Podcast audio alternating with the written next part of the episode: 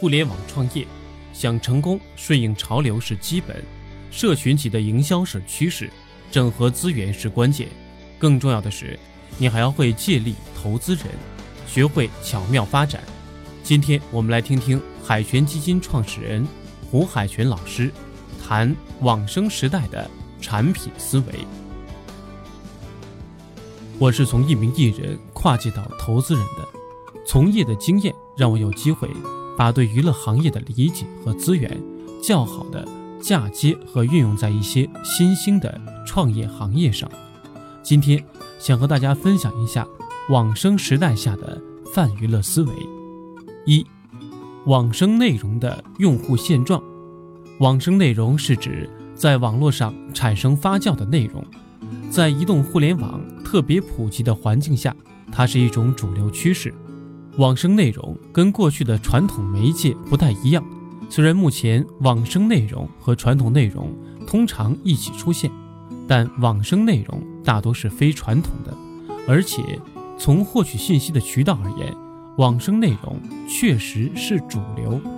去年有人测算过，电视机开机率低于百分之五十，四十岁以下的观众人数比例降到了百分之二十以下，也就是说。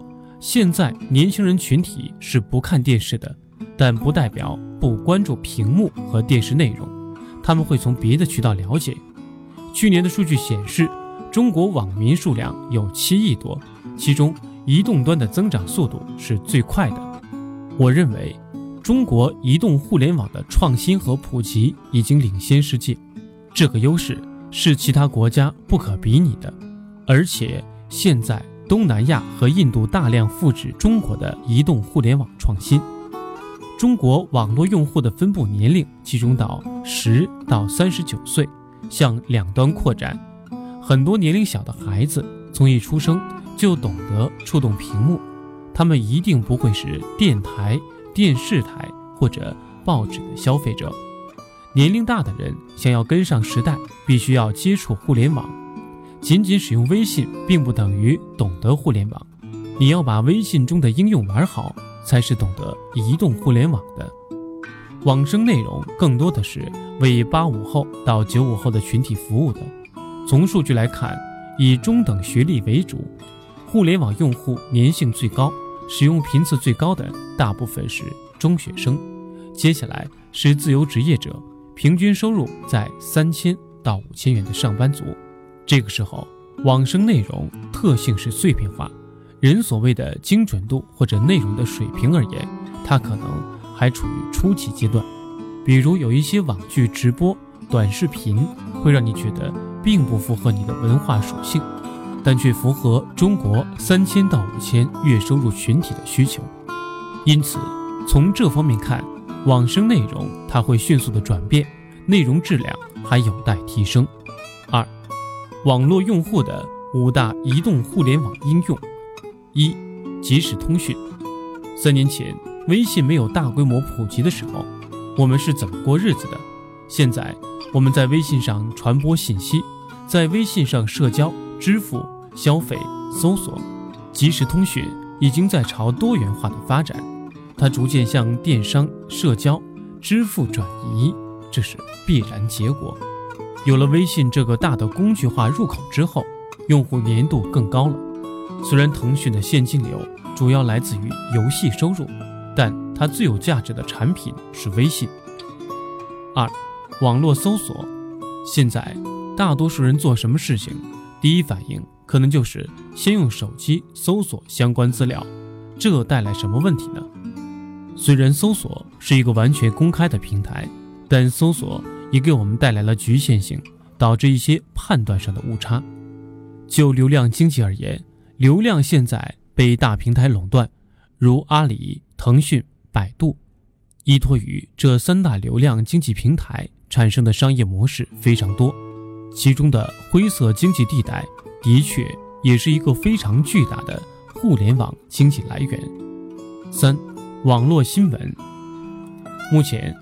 大部分的新闻来自朋友圈和媒体，电视台的效能比较慢，网络新闻效能较快，并且具备了交互性，每个人都可以发表意见，参与网络新闻的制造，这是一个生态，在传播的过程中，你自己也是新闻人。今日头条以人工智能的手段解决新闻推送，我们每个人在里面看到的新闻报道是不一样的。它的算法基于追踪你所有的网络生活，判断你要看什么新闻，找到你的喜好和关注点，向你推荐新闻。反过来，当你看到的东西只是你喜欢的，长此以往，会发现获取的信息越来越封闭，这是灰色数据地带，是商业应用的一个典型情况。但不能说平台窥探了我们的私生活。四，网络视频，互联网视频还在一个创新和实践的阶段，它的创新也是备受关注的。VR、AR 技术越来越成熟了，未来我们观看内容的方式可能会改变。很多平台公司都是在布局，无论在技术端、硬件端还是内容制造端，都在加大人力投入。不过，未来平台有再好的技术，没有好的内容也不行。因此，内容为王，内容是带着消费流动的。我认为。传统形态的广告意义不大，传统电视节目的花式口播就是公关公司出了一套方案，制片方、导演组和核心内容的主咖共同创造。这种所谓的娱乐方式，对于年轻人来讲虽然新鲜带感，但也可能瞬间遭到反感。他们的想法是：虽然你用的套路打动了我，但下礼拜还是这个套路，我就不喜欢了。这是目前所有内容营销和广告创意要解决的问题。传统企业在这方面有一定的认识，但是大部分还处于传统广告思维跟内容方、平台方洽谈合作的阶段。我觉得问题的关键在于，如果你自己都不了解自己的用户在哪儿，是怎么生活的，你就不要把希望寄托于这些广告公司和导演，因为他们的创造内容。也是有局限的，双方需要深度的互动、沟通合作。电视台的广告费在下滑，卫星电视忧心忡忡，一片哀鸣。新经济时代变了。五，网络音乐，现在互联网音乐消费是平台化趋势，大家都在虾米、QQ 音乐等流媒体平台听音乐。这个消费模式就是内容生产商。跟流媒体平台签约，用户基本上是通过会员制的形式听音乐，而不是单曲下载的形式。在全球环境下，这个模式也会被改变，因为不能洞察每个用户的需求。未来媒体平台可能有两种思路：第一种，同号分众化。现在音乐人和一个平台签约合作，就没法与另外一个平台合作了。就会打击他们的创造性，因为他们想让自己的音乐更多的人听见。作为投资人和音乐行业的人，有一个核心诉求就是去中介化、去渠道。未来一定会是这个趋势，因为内容消费会变得极其垂直，内容在哪，人就在哪。比如 Papi 酱、逻辑思维，现在到处都有他们的内容。好的内容会带着听众走。不会因为你在某个平台，我才去找你，它是直接触达的关系。比如九月份发行的单曲，可能在我们自己平台上首发，我的铁粉们一定会来跟我互动。另外一种，移动互联网支付的先进性和创新，极大的增强了文化娱乐行业的未来商业模式创新。如果不打通移动端的支付习惯，光面向市场交易是不行的。现在这些流量平台都是我们未来能够导流的入口。比如我们现在做自己的官方微信，我会在各种地方推广内容。最后你想看一个独家内容，你就要到我这儿。这些流量平台都是我们的合作方，但未来要完成的任务是把消费者引流到我这里，留在我这里，数据是我的。如果留不下，就是你没管理好流量。对于流量的截流、抓取以及管理，除了文娱消费，产品方、服务方都是同样的逻辑。我们必须要有活数据，大数据没有用，活数据才有用。如果我们没有建立自己的数据来源，就不知道我们的消费者在哪儿。三，往生时代的泛娱乐思维，在往生时代，娱乐产业可以从多维度、全方位进行创新创业，有很多可能性。比如，移动知识经济类中，罗胖的得到营业额非常高，凯叔讲故事用户粘性也特别高。产品特别好卖，因此生产模式应该是因需制定的，而不是生产出来以后再去做推销。我们要把每一个有流量入口的产品当成我们的媒体。举个做演唱会的例子，我们现在演唱会的票务推广有八成的力量和转化都是在有效渠道里的，其实是自媒体渠道，比如今日头条、陌陌、美拍。大众点评、滴滴这些大平台有粘性非常高的刚需用户，我们通过共同开发，做个性化的互动营销活动，从他们的数据里选择跟我们消费者重叠的部分，这样就会有一部分客户选择增值服务，购买演唱会的票。以前传统的无意义的广告，无非就是在地铁、公交站、电视台展示。转化率非常低，在每个不同的领域做微创新，哪一个方向会成为主流趋势？过去，经纪公司培养一个明星，在舞台上发生的事情是制作公司和经纪人和艺人说了算，观众只能看。现在，明星的产生是粉丝共同创造的。这个时代的娱乐行业是粉丝经济，大家共同创造内容，共同培养偶像。东方人比较含蓄，在真实的社会场景里和互联网的生态里，展现的可能是两种不同的人格。互联网极大的提供了第二人格的彰显和表达。比如薛之谦，他是很好的音乐人，他的内容在去年附加了网感和传播性，变得更有影响力了。他也可以称为有网感的艺人，因此增加了娱乐网感。才叫泛娱乐思维。每个行业都可以用娱乐思维去做一些事情。我总结一句话叫做：无网络不娱乐，无娱乐不网络。我们可以将带有传播性的思维嫁接到任何行业环境中。我们的经纪公司和腾讯互娱有独家深度合作。腾讯互娱是中国网端 IP 储存量最高的公司。有文学平台收购了盛大文学、起点中文网，有游戏动漫，有影视，这个平台有很多打造新人的机会，可以做好 IP 的转化。我们虽然是经纪公司，但是我们自己出品、主导拍摄《王者荣耀》的综艺和网剧，发布平台是腾讯《王者荣耀》游戏端里面的点击页面，关键性内容就是玩家最懂的文化。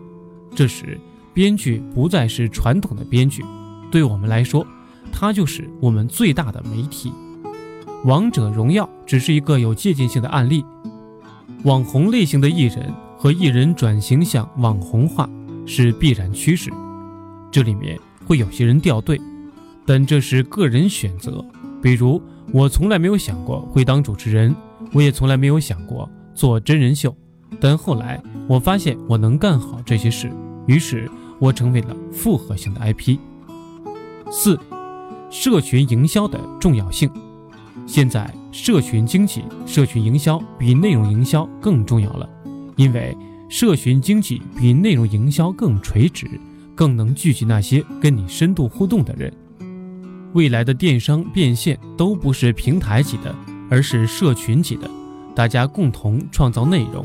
拥有共同认知，甚至共同创造一个产品，这就需要切入社群，也就是发现一个社群，再把它运营好，然后开发它的商业价值。比如宝宝树专门做妈妈社群，妈妈们在里面刷存在感，有信息交流、情感交流，销量特别好。当我们把一个产品放到社群里，能让用户快速的获取信息。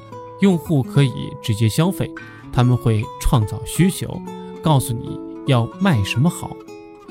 因此，未来我们不是打造出产品再去营销，而是用户需要什么，我们再生产什么。因为有了社群运营的能力，产品可以由用户决定，我们只要负责生产，那才是真正的零库存的时代。无论是文创行业还是其他行业，最终会看到平台逐渐细分化、系统化。五，我们的投资。有人奇怪海泉基金为什么没有投过文创项目？因为越懂行就越小心。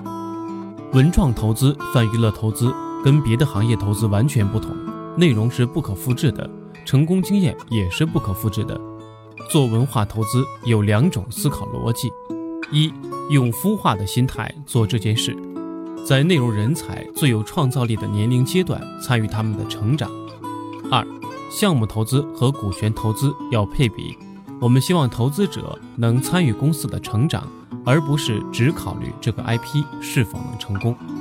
比如，我们现在投了很多项目，以往生内容居多，这些内容具备一定的成长性，未来可能越来越多院线电影的主题会来自于互联网端的动漫、文学、游戏及短剧。除此之外，我们还有一个思路。做文创投资需要重点关注中间层、宣发和营销。从行业分布看，上层是内容，中间层是宣发和营销，底层是平台。因为平台投不动，内容端风险大。而投资宣发层有两个好处：电影公司的营销公司和发行公司，互联网视频的发行公司和宣传公司都是盈利公司，比如新片厂。是互联网大电影里最大的发行商，发行能力强，带动很多互联网视频的营销。同时，他对上游的影响力更大，那些创造优质内容的团队都愿意跟他合作，于是他成为投资商之一。从这些角度切入市场是一个比较好的思路。在投资其他行业的时候，零死亡率并不值得骄傲，因为一个早期基金拼的是平均回报率。关键是能不能有真正出类拔萃的项目获得成功，能够让我们的年报上的平均回报率达到百分之三十以上。我觉得，在中国市场，一个风投基金没有达到百分之三十的回报率就算失败。我们带着泛娱乐思维，把在传统内容营销转型方面的知识和一些媒体资源嫁接到创投里，投资了新文创基金。在深圳卫视做了一档创投节目，为梦想加速。经过筛选，每期请来两个天使轮到 B 轮之间的创业团队进行 PK，我做出最后的判断，最后选出一个项目获得一百万。在节目里是给的一百万，实际上有的项目会有更多，因为我们在意的是投资逻辑，并不是节目逻辑。节目逻辑是播出时段让节目不亏损。而产生的投资额其实已经是一个孵化器了，这是一种传媒放大器，这就是把传媒经验、传媒资源嫁接到创投领域的生动案例。长久以来，通过把内容营销、娱乐营销、传媒资源嫁接到投资管理中，我们有溢价权，能够拿到更低的估值；我们有附加值，所以才会有更多好的投资机会。当然。如果要计划在投后进行深耕管理，就不能像撒种子一样的投资。我们只投精品，比如羽泉的礼物 IP，那些很好的项目中导入羽泉的 IP 之后，的确会有很好的反馈和结果。羽泉的礼物最近的营销推广是京东六幺八，我们把投的几个智能硬件项目放在京东做羽泉的礼物专区，我们不是代言人。只是他的战略投资人，这个平台里有很多我们投资的项目，我们的 IP 只是支持我们换回更多平台的广告资源。反过来，对于这些企业而言，他们众筹的结果一定会比别人强，而且不仅限于京东六幺八这个时段。同时，礼物也是我们在公益项目里做的实验。我们希望借助互联网，让慈善类的基金的管理透明化。去年三月份，我们看到北大医院的一个十二岁的脑癫痫小孩，每天喝白酒止疼，借着半斤白酒才能睡下。海泉基金投过一个做脑部手术机器人的公司，于是出了一个脑外科机器人手术的方案。这个公司提供服务，投资了其他消费品的企业是捐助方。在众筹的过程中，提供给付出爱心的人一些回报，也等同于用商业化的思维把慈善的事情做得更开放。让更多的人参与商量具体的治疗方案的时候，我们还做了网络直播。在直播中，我说今天打赏的红包将全部作为他的手术费，算作公益。结果直播的十几分钟里，手术需要的费用就解决了。我们能通过新技术、新集群方式，把公益项目做得高效透明，因为技术和平台用得好。这说明资源整合能力也特别重要。做投资，我们害怕经常碰上两种企业：一种企业在被投了以后从来不找你；另一种企业天天找你。从来不找你的企业，突然哪天找到你，一定是遇到大难题了。天天找你的企业，等于没有能力解决任何问题，两者都有问题。